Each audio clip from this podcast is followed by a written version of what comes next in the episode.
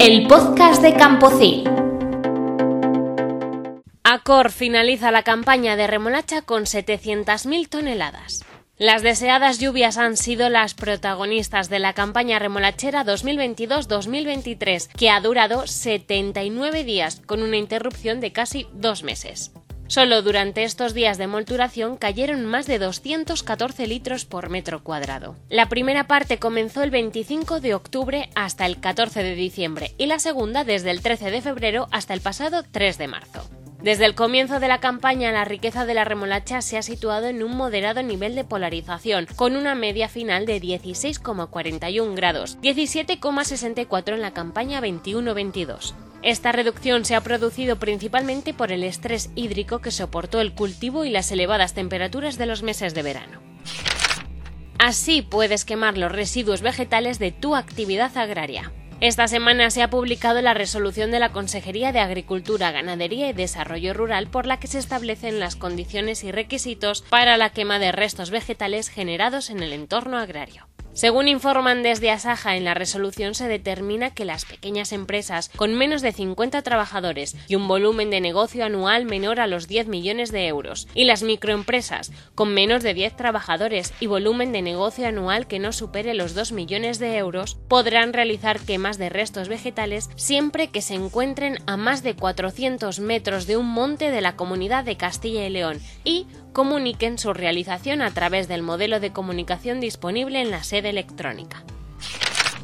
Las fuertes bajadas vuelven a sacudir el mercado de los cereales. Los cereales cotizados en la lonja de Zamora han vuelto a vivir una semana de infarto, con fuertes caídas en las principales referencias. El trigo blando con destino a pienso baja 12 euros la tonelada y queda por debajo de la barrera de los 300. Con esta caída, el precio de referencia se encuentra a 298 euros por tonelada. También cae 12 euros la cebada, que se sitúa en los 284 euros, mientras que la avena copia los mismos valores, 12 euros menos para quedar situada en los 284.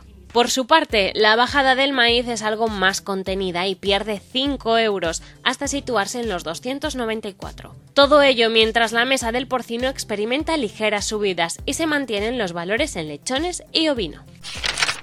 Ecoregímenes de la PAC sin sanciones en 2023 y con multas del 50% el año que viene. Con objeto de incorporar una mayor flexibilidad para la gestión en los ecoregímenes y lograr una amplia penetración en los sectores agrícolas y ganaderos, el FEGA ha establecido que en la campaña 2023 no se aplicarán las penalizaciones contempladas en el artículo 29 del Real Decreto, y tan solo se realizarán los ajustes oportunos en función del porcentaje de sobredeclaración de superficies o de incumplimiento de requisitos de subvencionalidad. Y en la campaña 2024, la cuantía de las eventuales penalizaciones se reducirá a la mitad. Solo a partir de la campaña 2025 se aplicarán en su totalidad las eventuales penalizaciones para un determinado ecoregimen, si bien nunca podrán exceder del 25% del importe del pago a que hubiese tenido derecho el agricultor en caso de reunir las condiciones para dicho pago. En cualquier caso, solo se recibirán pagos por la superficie que realice la práctica. Piden al gobierno que actúe para atajar la plaga de conejos. Unión de Uniones, que ya ha alertado a través de diferentes manifestaciones y comunicados la gravedad de los daños causados por los conejos a los cultivos, especialmente en las zonas como Castilla-La Mancha, Cataluña, la Comunidad Valenciana y Castilla y León, ha remitido una carta al Ministerio de Agricultura proponiéndole soluciones que atajen el problema. Unión de Uniones alerta de que los daños ocasionados a los cultivos por la sobrepoblación de conejos viene agravándose y extendiéndose en importantes áreas de España. Aquello que tradicionalmente fue una alteración asumible para las explotaciones agrícolas y que afectaba casi en exclusiva a cultivos herbáceos de forma moderada, ha evolucionado en la actualidad a un fenómeno que alcanza dimensiones de verdadera plaga y que ataca no solo a herbáceos, sino a leñosos de porte arbóreo, ocasionando no solo la pérdida de cosechas, sino también de plantaciones. Y hasta aquí ha llegado el resumen de las noticias más relevantes de esta semana.